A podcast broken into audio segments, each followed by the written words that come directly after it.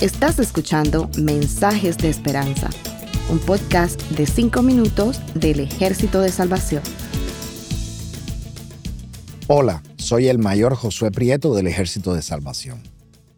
Encontrarse con alguien que es una celebridad, ya sea del ámbito artístico o intelectual o incluso político, es toda una experiencia. ¿Le ha pasado a usted? Yo recuerdo que a principios de los 90, mientras caminábamos por uno de los hoteles de lujo de la ciudad de La Habana, mi esposa y yo vimos a Matt Dillon. Al principio no lo reconocimos. ¿Cómo nos íbamos a imaginar que un actor famoso estaría ahí? También recuerdo cuando el gobernador de la Florida, Charlie Crist, entró en el Centro de Operaciones de Emergencia de Jacksonville durante la preparación para la entrada de la tormenta tropical Faye.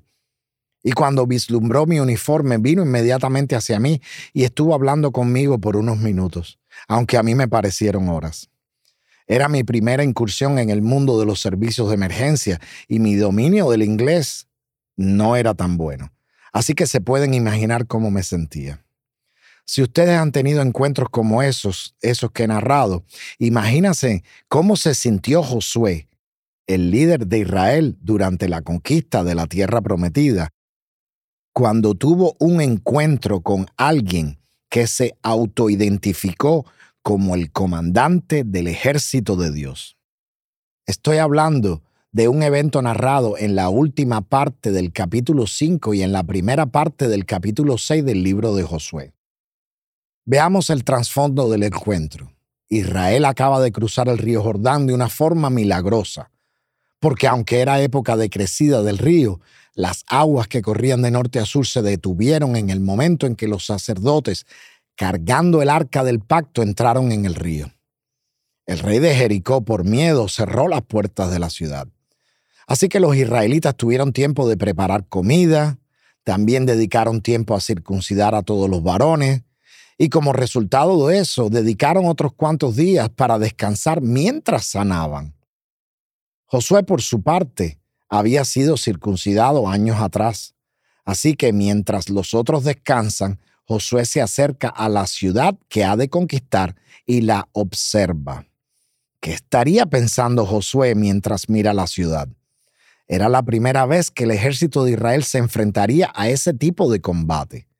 Por 40 años han estado batallando a campo abierto, ahora es diferente. Además, la ciudad está protegida por una doble muralla. Dios le ha pedido a Josué que sea valiente y esforzado. La verdad es que ahora mismo lo va a necesitar. Y de pronto se percata que hay un hombre en actitud de combate con la espada desenvainada justo enfrente de él.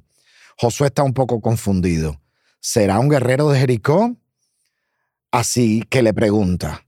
La respuesta implica que hay un tercer ejército metido en ese conflicto, un ejército que está por encima de ellos.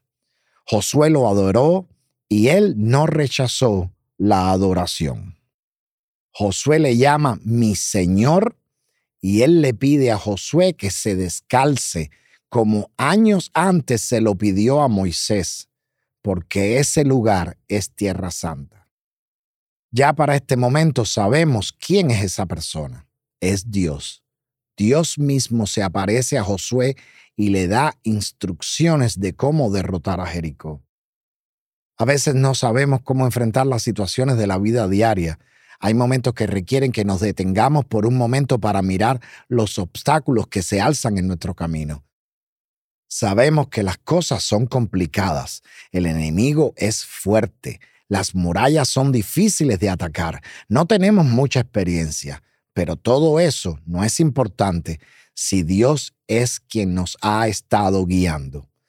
No estoy hablando de aquellas cosas que queremos hacer aparte de la voluntad de Dios sino de aquellas cosas que Dios nos ha pedido hacer, aquellas cosas a las que Dios nos ha llamado, esas buenas obras que Dios preparó desde el principio de los tiempos para que nosotros las hiciéramos. No importa los obstáculos, Dios mismo estará con nosotros y nos guiará. No importa que las instrucciones no sean lo que esperamos, el plan de Dios es siempre mejor. Voy a hacer una pausa y hacerle un recordatorio a aquellos que han sido llamados para el servicio ministerial a tiempo completo. Hermano o hermana, si Dios te ha llamado, no demores tu respuesta. La mies es mucha. Y tanto la recomendación como la promesa del Señor que aparecen en Josué 1.9 son válidas para ti. Leamos. Escucha lo que te mando. Esfuérzate y sé valiente no temas ni desmayes, que yo soy el Señor tu Dios y estaré contigo por donde quiera que vayas. Que el Señor les bendiga y les acompañe. Gracias por escucharnos. Para conocer más sobre nuestros programas, por favor visita salvationarmysoundcast.org. Dios te bendiga.